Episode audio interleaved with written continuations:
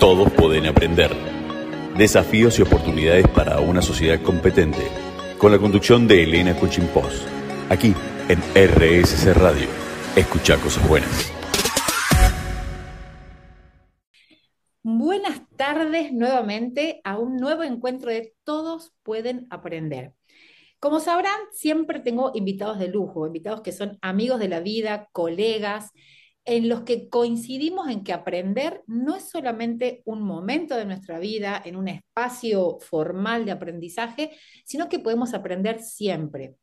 ¿Para qué? Para ser sujetos sociales competentes, para poder interactuar de manera positiva con el entorno y hoy en día, más que nunca, atravesados por, por todo lo que sucede en el contexto universal de de guerras, de, malos entendidos, de poca empatía con, entre nosotros, ¿no? Como especie humana, es tan importante nutrirnos de personas valiosas como hoy la tengo acá, el placer de mi queridísima amiga primero, pero colega eh, indiscutible, Andrea Pereira. Ella es licenciada en Administración, profesora en ciencias económicas, un tema tan difícil para Argentina, para nuestro país, para todo lo que nos atraviesa, Andrés, ya no vamos a contar de qué se trata eso, y tiene un posgrado en marketing.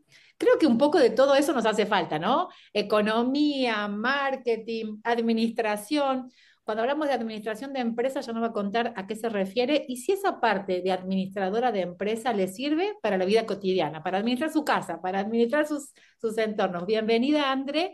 Eh, y bueno, que, queremos escucharte. Saluda a nuestra audiencia que, para que sepas, nos, van a, nos, nos, escuchan no solamente aquí en Argentina, en toda Latinoamérica.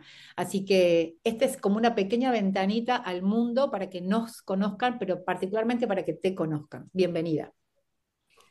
Bueno, buenos días a todos. Bueno, muchísimas gracias Elena por la invitación. La verdad que es un placer siempre compartir espacios con vos sabes eh, que te tengo muchísima admiración, digamos, porque, porque tenemos eh, formas de ser similares y creo, digamos, que somos simbióticas en, alguna, en algún punto eh, y por eso nos divertimos constantemente cada vez que nos juntamos, ¿no? Así que para mí es un placer compartir este espacio y compartir este espacio con gente de afuera también, ¿no? que tiene tanta llegada, digamos, esta, este, este, esta radio, ¿no?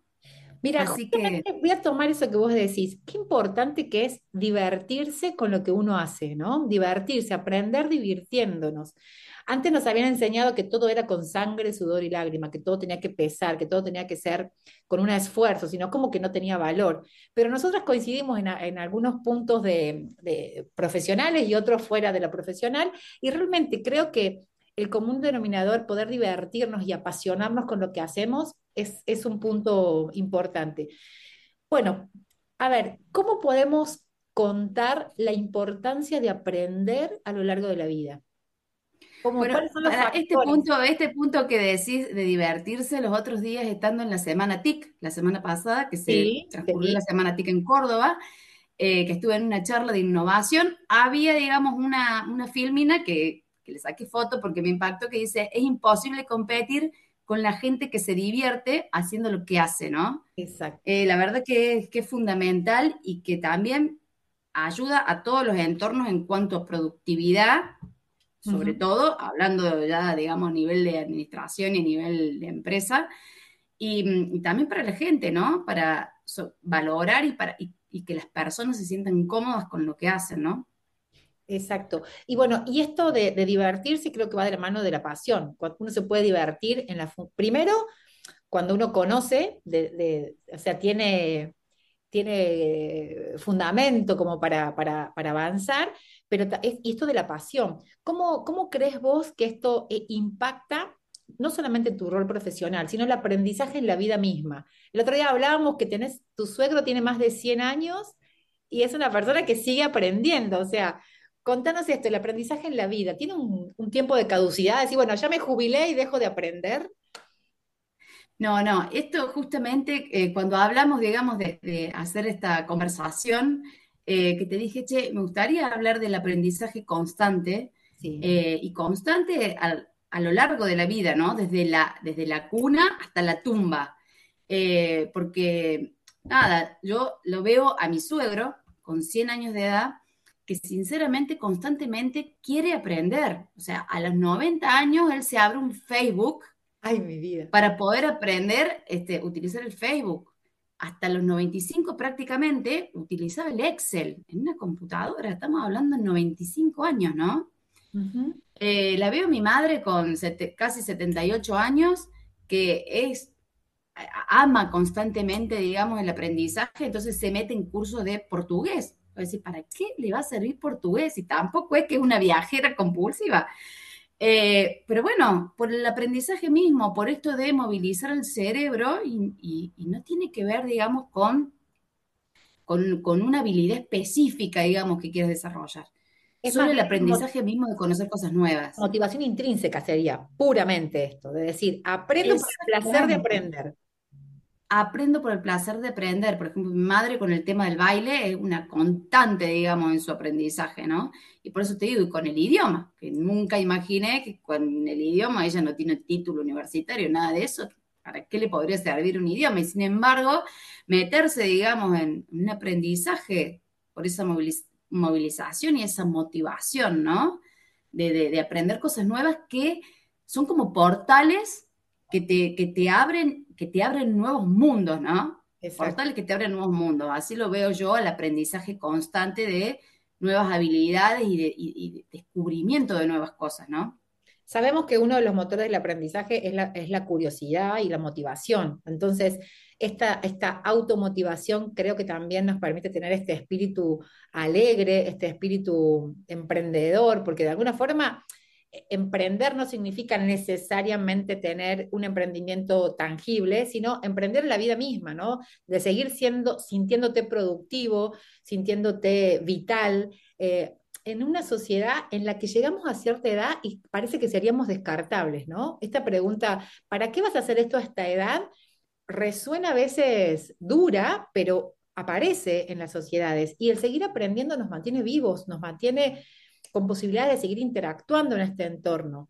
Así que eso me encanta. Y hablamos también de todas las posibilidades de aprender a partir de distintos, de, distintos aspectos o de diferentes indicadores, como por ejemplo hablamos de aprender del error, de la experiencia. ¿Qué nos puedes contar de esto? Bueno, ahí hablaste del tema de los emprendedores, ¿no? Bueno, yo soy, digamos, emprendedora nata desde siempre, de haber realizado muchos emprendimientos y hoy soy mentora también de, emprendedores en muchos círculos, ¿no? Y la verdad que el emprendedor tiene esta fuerza, esa motivación del aprendizaje constante. ¿Por qué? Porque como es unipersonal, generalmente el emprendedor, eh, digamos, tiene que llevar eh, adelante su emprendimiento de manera, de manera muy solitaria, tiene que aprender muchos roles y muchas habilidades que abarcan, por ejemplo, las actividades de una empresa, ¿no? Em, y el emprendedor, llevado esto, digamos, a, distintos aprendizajes, no solamente de las habilidades, aprende también de sus éxitos y fracasos, que era uno de los puntos, digamos, de aprendizaje. Cuando hablamos de aprendizaje, no solamente es de habilidades, sino lo que vos, digamos, aprendes de manera experiencial, ¿no? Eh, tanto los errores como los fracasos son fuertes momentos de gran aprendizaje, que así tiene que uno capitalizarlos para poder, digamos, levantarse, ser resiliente, digamos, en cada fracaso y cada error, em, aprender de eso y generar, digamos, nuevas ideas mejoradas. Este es un punto también que en la administración en la administración se toca mucho en el punto eh, de la mejora continua. Cuando hablamos de la calidad, de la mejora continua, eh, se habla de esto, de evaluar, digamos, que los que has realizado y de ese punto marcar, digamos, los errores y, y aprender de esos errores, ¿no? La mejora continua. Con lo cual, bueno, las experiencias son súper importantes en esto, ¿no? Y por supuesto los aciertos, los éxitos no solo de los fracasos, de los éxitos también, capitalizarlos para volver a replicarlos, ¿no? Y ayudarles a otros también. Y creo que, en esto de, aprender de cada uno de estos entornos, de, éxitos, de fracasos, y tomar los fracasos como una experiencia de oportunidad, de, aprendizaje, tiene mucho que ver también con la, una de las habilidades blandas que, que, que, vamos desarrollando y que sobre todo en pandemia hemos aprendido mucho, que es la flexibilidad, ¿no? De decir, cuán flexible podemos ser enfocándonos al emprendimiento. Que puede, hay emprendimientos que fueron rotando o mutando en función del mismo espíritu y hay otros que cambiaron radicalmente, ¿no? Cambiaron de, de, producción, de materia, de, todo. Y en esto tiene mucho que ver la flexibilidad que tenemos todos para aprender. E, y hay muchas personas que se quedan, no, yo solamente sé hacer esto y están encasillados en algo y les aseguro que si se permiten la posibilidad de, soñar, de viajar con la imaginación, de decir, ¿qué otras cosas podría hacer a partir de esto que yo creo que es lo único que sé? ¿Cómo puedo diversificar mi, producto, mi empresa, mi entorno eh, en esto de la flexibilidad? Bueno, creo que eso es una de las principales habilidades que uno tiene que desarrollar, porque no todo el mundo es flexible y la verdad que lo único que sabemos en este mundo es que todo cambia, ¿no? Em, dentro, dentro de la industria, de la industria, digamos, productiva, de la industria, digamos, de la empresa, hablamos de, yo siempre marco las revoluciones industriales, estamos en la cuarta revolución industrial, cada revolución ha sido como un cimbronazo eh, para la industria productiva y por ende para las personas que trabajamos, digamos, en esa industria, ¿no? Entonces, han desaparecido puestos de trabajo, han aparecido nuevos puestos de trabajo, formas de hacer las cosas, o sea, y quien no es flexible, o sea, muere en este mercado. Hoy por hoy, ¿quién se iba a imaginar hace 10, 15 años atrás lo que hoy implica tener un celular? O sea, cuando antes nos comunicábamos vía teléfono fijo, o sea, no tenías mucho, muchas habilidades, por ejemplo, el mail apareció hará unos 20 años, o sea, 25 años. ¿Cómo hacíamos antes? O sea, quien no se sube, digamos, a las cuestiones tecnológicas o a, cómo va mudando, digamos, la industria, eh, nada, muere en el mercado, ¿no? Cómo la tecnología nos atraviesa en todos los, aspectos. Pero también esto que vos decías, ¿no? Eh, el que no se sube a esta ola de flexibilidad y de cambio puede literalmente morir en cualquier intento. Ahora se escucha mucho inteligencia artificial, que se van a perder puestos de trabajo. Hay como una, como una, un paño de, temor y de incertidumbre, y remontándonos a esto que decías, es la cuarta revolución industrial. Creo que en cada revolución este temor nos invadía a los humanos, eh, decir, ¿qué va a pasar ahora? creo que ahora es esto, ¿no? La flexibilidad, ayornarnos y yo siempre digo, abrazar lo que viene. Eh, abrazar el cambio. Exactamente, pero ¿cómo se abraza? ¿Cómo, cómo? No es que uno llegue y dice la inteligencia me, me trasciende, la inteligencia artificial, hay que ponerse a la altura y estudiar. O sea, esto es aprendizaje permanente. Exacto, por eso eh, yo, por ejemplo, cuando pongo ejemplos de, las revoluciones industriales, de decirme si hoy ves algún velero prendiendo alguna vela en la calle. O sea, cuando aparece la luz eléctrica, o sea, ese puesto desaparece. Ahora, ¿qué hizo esa persona que prendía la vela? En un punto tuvo que transformarse. Tiene, que ver con la, con la transformación. Es por eso eh, lo tan necesario del aprendizaje constante y de buscar nuevas betas para transformarse, ¿no? Y digamos, no morir en el intento. Exacto, lo que dijiste anteriormente, lo único que sabemos que es constante es el cambio. Y esto va a permanecer eh, eternamente, o sea, somos, eh, evolucionamos permanentemente en todas las, áreas.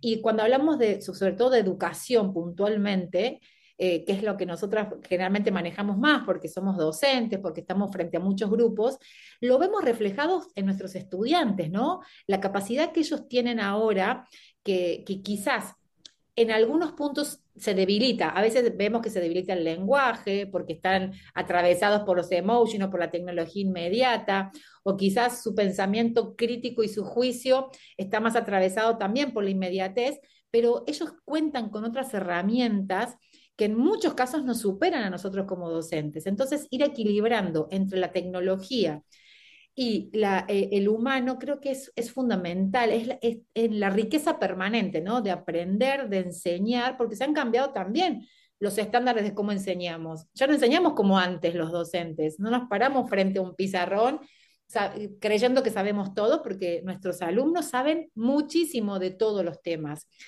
Así que en este permanente cambio, ayornarnos y no tener miedo. Creo que no está mal decir, mira, de esto desconozco, y, voy a indagar un poco más para estar a la altura, pero en esto del uso de las TICs es fundamental porque atraviesa a empresas. Antes las empresas quizás se iban puerta por puerta ofreciendo un producto y ahora están globalizados, ¿no? A nivel internacional. Muchas empresas que empezaron con un emprendimiento pequeñito. Exactamente, e, es, así, tal como lo decís, ¿no? Y la importancia nada, en la, enseñanza, como el docente, justamente lo, lo marcaste, tiene que también cambiar. Gracias a Dios que no enseñamos como enseñaban en, la época de antaño, ¿no? Eh, porque sinceramente que el docente ya no tiene que estar frente al pizarrón, tiene que motivar a ese estudiante para que tenga un aprendizaje, un aprendizaje motivante, un aprendizaje que realmente sea, digamos, logre entrar, digamos, en, esa, en ese estudiante, ¿no? Desde la experiencia, cual, sobre todo. Que sea desde la experiencia, desde la construcción. Vos dijiste, no, no sabemos todo. Solo sé que no sé nada, decía Sócrates, ¿no? Eh, con lo cual, es la construcción. El conocimiento está a la altura de la mano de cualquiera, a un clic de, la, de cualquier persona. Entonces, ¿cómo hacer para llevar, digamos, eso y, que la persona pueda internalizarnos? internalizar ese aprendizaje? Bueno, está en, digamos, en la habilidad del docente de poder generar con metodologías eh, cuestiones que hagan, digamos, que, esa persona pueda adquirir ese conocimiento, ¿no? Ya el la transmisión del conocimiento no existe. No, sinceramente que no existe. está en la práctica, está en la metodología, digamos, el expertise del docente para poder llegar a, a, quien quiera, digamos, aprender algo, no digo de los alumnos, porque justamente yo que estoy en empresas también, digamos, en personas que trabajan, tenés que hacerles llegar este, conocimientos o formas de hacer las cosas. La manera de hacer las cosas ya, ya pasa por ese lado, ¿no? Eh, ahora hablamos del saber hacer, ¿no? Que, que toda esta información que está al alcance de todos se transforme en un saber hacer que ahí está la parte compleja, porque yo puedo tener un montón de información, pero si no la sé llevar al, plano de la acción, eh, es donde, donde nos complejizamos más. Si tuvieras que dejar una frase para terminar este primer bloque, de cuál sería para vos el, mayor indicador o para motivar sobre todo a los jóvenes que por ahí ya no creen tanto en el aprendizaje formal. Viste que eh, los entornos de aprendizaje formal han ido perdiendo, eh, no, sé si prestigio, pero quizás motivación por parte de los estudiantes, porque en muchos casos siguen estas propuestas de educación estandarizada, de, docente del siglo XIX eh, para alumnos del siglo XXI. ¿Qué, le podríamos dejar a, las generaciones como una frase de decir que el aprendizaje sigue siendo, que, para que siga siendo una motivación intrínseca para ellos? Bueno, yo creo que la educación formal, siempre creí en la educación formal porque así me criaron y, mi madre y mi padre eh, siempre decían que lo único que me podían dejar en esta vida, digamos, como herencia, era la educación. Entonces daban, daban todo por eso, daban todo por la educación. A lo mejor no nos podían comprar zapatillas nuevas, pero, o sea, comprarnos libros, comprarnos la enciclopedia, mandarnos a una buena escuela, era, digamos, lo, más importante. Y la verdad que haber vivido, yo, yo trabajé muchísimos años en la industria corporativa, en empresa multinacional, em, donde la verdad que se, valor, se valora el tema del de, aprendizaje formal. Si bien uno va aprendiendo por motivación distintas cuestiones, el aprendizaje formal te da como un camino marcado con distintas herramientas, te da como la mochilita para que vos puedas emprender el viaje. Eh, yo creo que es fundamental. Eh, si bien hoy, digamos, las personas y, los estudiantes, digamos, se han apartado de, la, de esa formalidad, esa formalidad después te da el crecimiento dentro de las empresas, a nivel laboral hablamos, ¿no? Porque la, verdad que cuando habla de la, formalidad del estudio es justamente para, llevarlo a nivel laboral, para tener un futuro el día de mañana. Y las empresas grandes, sinceramente, se rigen por eso, se rigen por si tenés título o no después para, para los ascensos. Em, justamente en la semana TICA hablaba, digamos, con, un director de carrera de, la programación que decía, bueno, las empresas por ahí incentivan mucho a darles pequeños cursos a los chicos programadores para que entren a trabajar. Y justamente después no generan, digamos, esa, educación formal de terminar una carrera. Con lo cual, hoy ganan ese dinero porque ingresan, digamos, al círculo laboral, pero el día de mañana las empresas buscan líderes. Esos líderes tienen que estar formados, no buscan cualquier tipo de líderes, buscan líderes formados, líderes formados en, em, digamos, en ese aprendizaje formal que vimos, con título, por así decirlo. Entonces, los que van a llegar más lejos van a ser aquellos que tengan una educación formal y no aquellos, digamos, que eh, estén con ese aprendizaje constante, pero de cuestiones cortas, ¿no? Pero sí sabemos que muchas de las carreras universitarias a nivel eh, internacional se están como reeditando en hacerlas cada vez más cortas, con especialidades que después puedan ir eh, eligiendo. Eh, y lo que antes era una carrera eterna de cinco o siete años, con muchas materias que decías, ¿para qué tengo esta materia en esta carrera que no la siento parte? Ahora es cierto que se está resignificando y creo que ahí es donde apostaríamos a que los jóvenes piensen, eh, de hecho hay muchos de estudiantes actuales de primaria y de nivel secundario que van a estudiar carreras que todavía no están inventadas, ¿no? Pero sabemos que la tendencia es eso, hacer cada vez más foco en carreras cortas de inicio, pero que después tengan muchos niveles de especialización, estos postítulos, estas, eh, estas especializaciones concretas en algunas áreas, porque como bien decís, lo que buscan las empresas en actual, y no solamente las empresas, sino uno como, como líder de una propia empresa, es tener estas especificidades que me van a llevar a mirar mi, proyecto, mi emprendimiento o mi empresa eh, cada vez con, con mejores herramientas y poder adaptarnos a estos cambios, ¿no? Y esta adaptación va a ir de la mano de estas especializaciones, esta permanente actualización de, mi carrera inicial pensada. Eh, sí, está, bueno esto, digamos, de, que hoy existan estas carreras cortas, está bueno porque, digamos, me parece que también eh, como que trae la meta más cercana, ¿no? Por ahí las carreras tan eternas, de 5, 7 años, 10 años, digamos, sin un incentivo, acuérdate que la, digamos, la educación también tiene que tener eh, este, digamos, hitos y, metas. Cuando las metas son tan largas eh, o, tan lejanas, a veces pierden la motivación. Sí. Se pierde la motivación. Entonces, tener hitos cortos, hoy en día, digamos, el mundo funciona así por ejemplo, hoy que justamente estamos atravesados por el mundo del software, eh, se van generando metas a corto plazo, que después forman todas esas metas a corto plazo, generan, digamos, metas a largo plazo. Siempre hay una meta a largo plazo, ¿no? Pero con la motivación de ir, digamos, con hitos pequeños, con pequeñas metas, aprobando pequeñas metas. Ahora, vos, recién me decías, eh, esas carreras largas que tienen materias que no nos sirven nunca. Yo digo que toda materia sirve en un punto. ¿Por qué? Porque después el cerebro. Se dan cuenta después, pero en el mientras tanto sienten que no sirve. sí. Exacto. Yo te podría decir lo que estudié en el secundario: estenografía.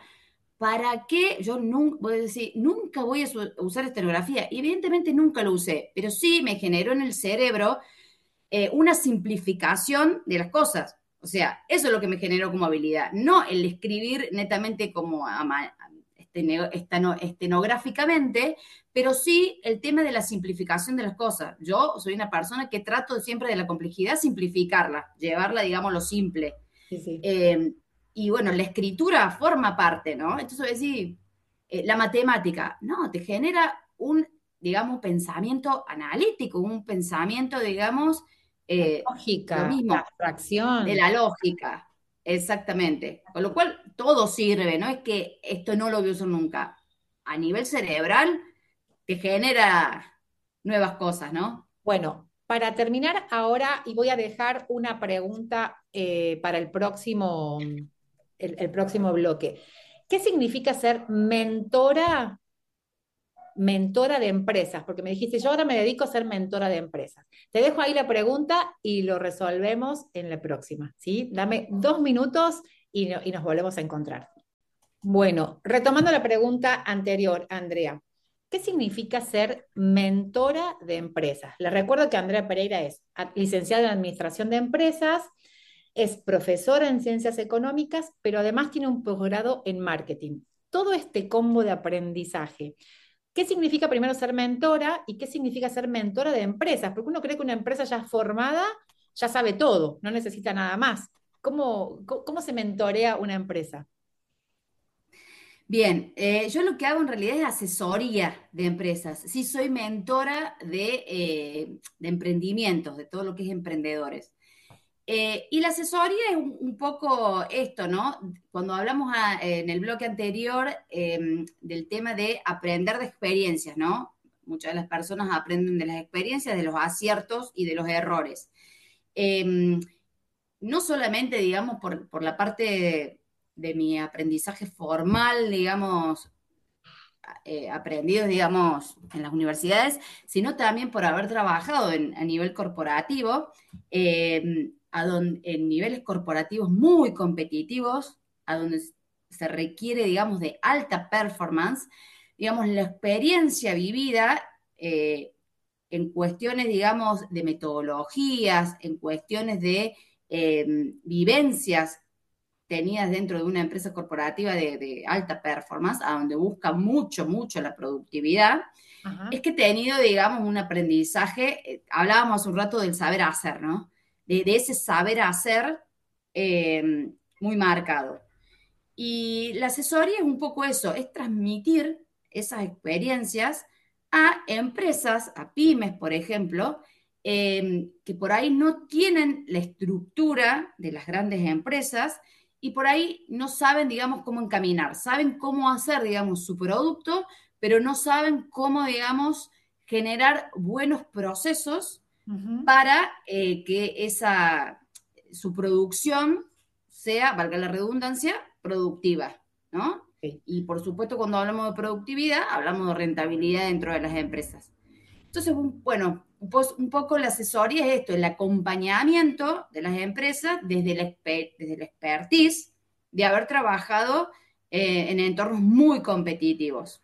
Y esta misma experiencia tuya se nutre también mientras mayores eh, o, más cantidad de emprendimientos y de empresas vos acompañes, también tu aprendizaje se va nutriendo porque podés ir inspirando a, a otras empresas con lo que vos le contás de empresas en las que estuviste asesorando, por ejemplo, ¿te sirve esta experiencia compartida entre empresas? Sí, totalmente. Yo creo que son como las redes neuronales que hablábamos, que hablábamos en el bloque pasado. O los eh, networking en los que participamos cuando estamos en algún evento. Exacto, exacto. Yo creo que eh, todos los puntos son como constelaciones, todos los puntos eh, en, algún, en algún momento se unen, ¿no? Y si bien a lo mejor vos tocas empresas de distintos rubros, hay procesos que son similares o que vos podés trasladar, digamos, experiencias de un proceso hacia otro. Lo que, digamos, en la administración por ahí le llamamos, o en la industria de, los negocios le llamas el, benchmarking, ¿no? Realizar, digamos, esa comparativa de algo que lo viste en otra industria y traerlo a una industria diferente. Eh, tiene que ver un poco con eso yo, digamos, en la industria corporativa, trabajé en la industria automotriz, estaba en el área de compras, con lo cual, eh, nada, estuve en contacto con muchísimas empresas con distintos tipos de producción, si bien eran, digamos, todas partes automotrices, distintos estilos de empresa, distintas estructuras, em, distintos tamaños de empresas, con lo cual, nada, muchas cosas, digamos, de la vivida las transferís, igual que los rubros, vos te vas retroalimentando de las distintas cosas miradas, ¿no? De las distintas empresas que vas mirando. O sea que un común denominador importantísimo para el aprendizaje siempre tiene que ver con la experiencia, ¿no? Porque eh, yo, yo lo traslado a otros ámbitos en los que me desempeño, que no es como el tuyo más empresarial, sino que hay, hay pedagogos, que yo los llamo pedagogos de escritorio, que tienen muchísima información dura de la pedagogía, de pensadores, de, ilustradores, pero cuando no pudiste caminar verdaderamente las aulas, cuando no conoces las dinámicas internas de una institución educativa, cuando no conoces la problemática vincular entre escuela, familia, docentes, eh, ¿cómo cambia esa teoría? Creo que debe pasar lo mismo en el ámbito de, empresarial. Vos puedes tener mucha información, pero esta experiencia que te da vos de haber caminado distintas empresas, distintas eh, emprendedores eh, y distintos contextos humanos, ¿no? Porque también la empresa la hacen las, relaciones internas de, y eso la potencian o no. O sabemos que, por ejemplo, las empresas de familia son las más complejas, porque ahí se, se los, los roles están desdibujados, entonces son los más complejos estos de, de organizar.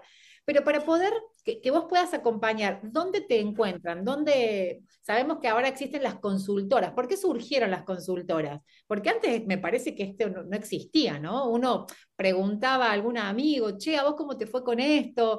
Eh, ¿qué, ¿Qué opinás de aquello otro? Pero ahora existen las consultoras en las que podemos ir, entre comillas, a consultar.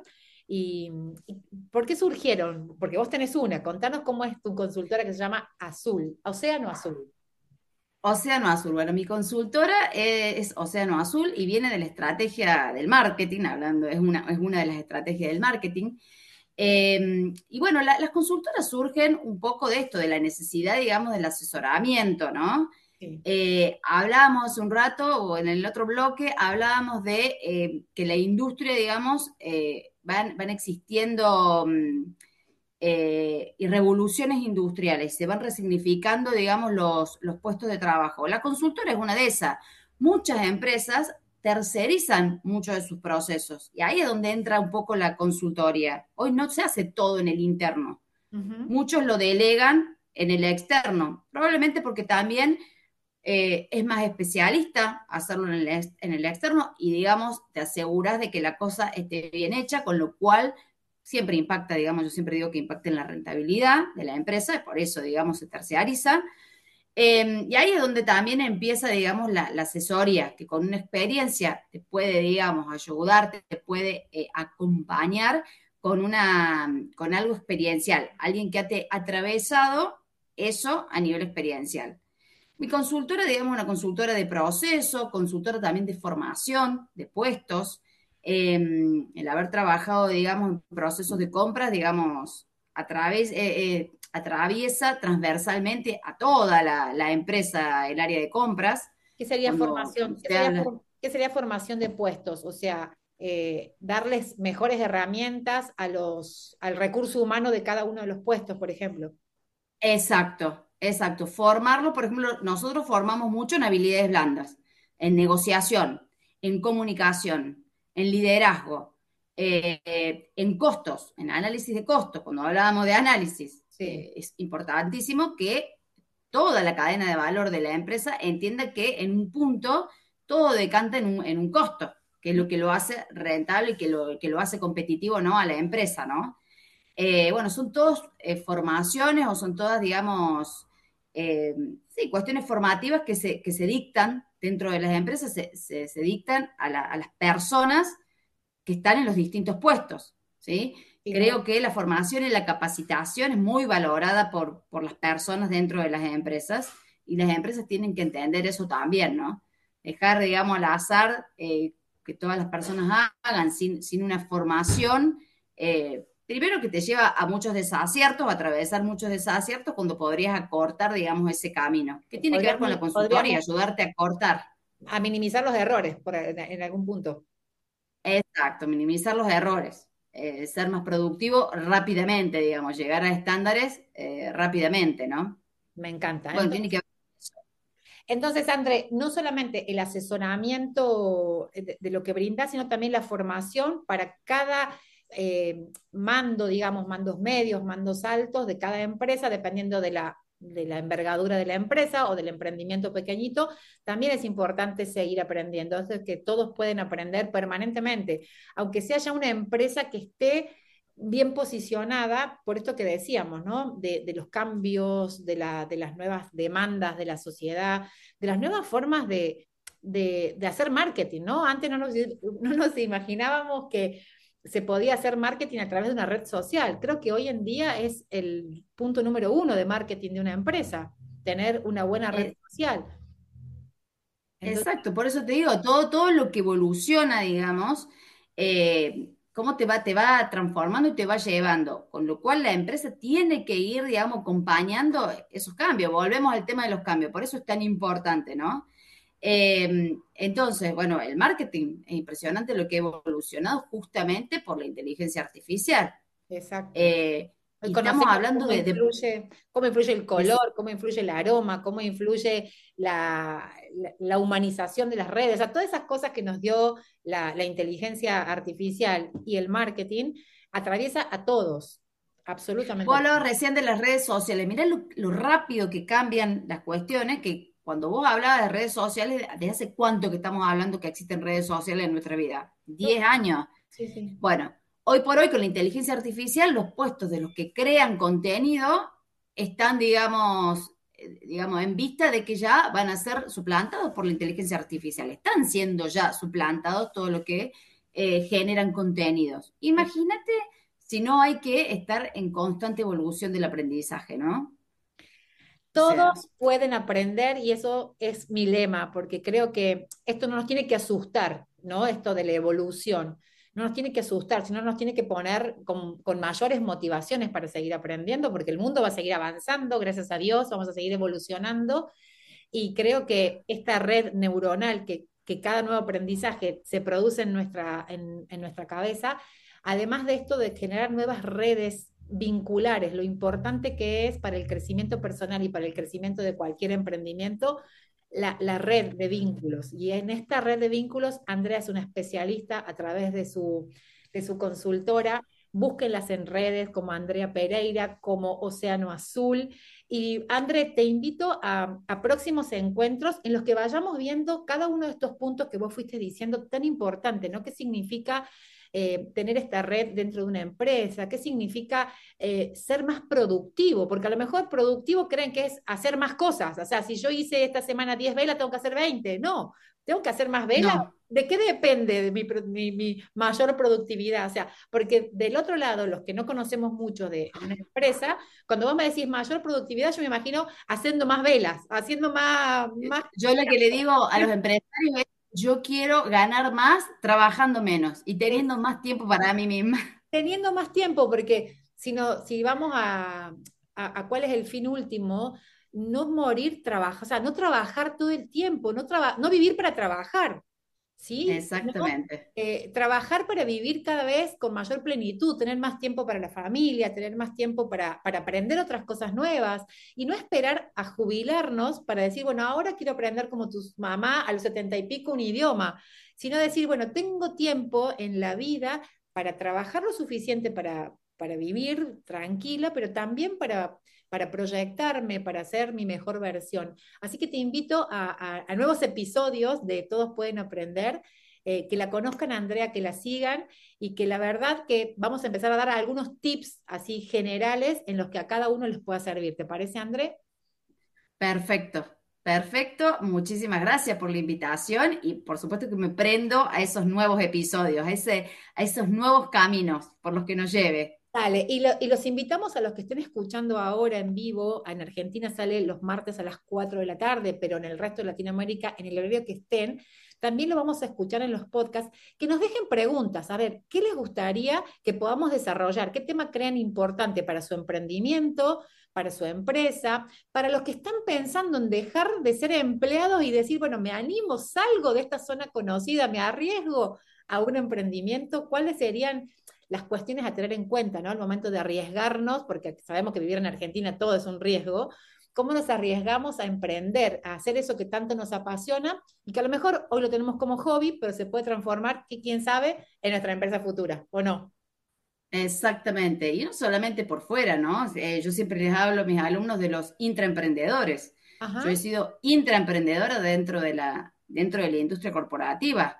O sea, el emprendedor no solamente tiene que ser emprendedor por fuera de su propio negocio, puede emprender y puede aplicar cuestiones, digamos, de idea y de creatividad dentro de las propias empresas en las que trabaja, ¿no? Qué bueno, ese tema entonces podemos partir de ahí el próximo encuentro. Gracias Andrea, gracias a todos los que nos escuchan. Siempre me dejan un montón de preguntas y la verdad que las valoro muchísimo. Gracias a los que están del otro lado y recuerden, siempre, siempre todos podemos aprender. Todos pueden aprender. Desafíos y oportunidades para una sociedad competente. Con la conducción de Elena Cuchimpós. Aquí en RSC Radio. Escucha cosas buenas.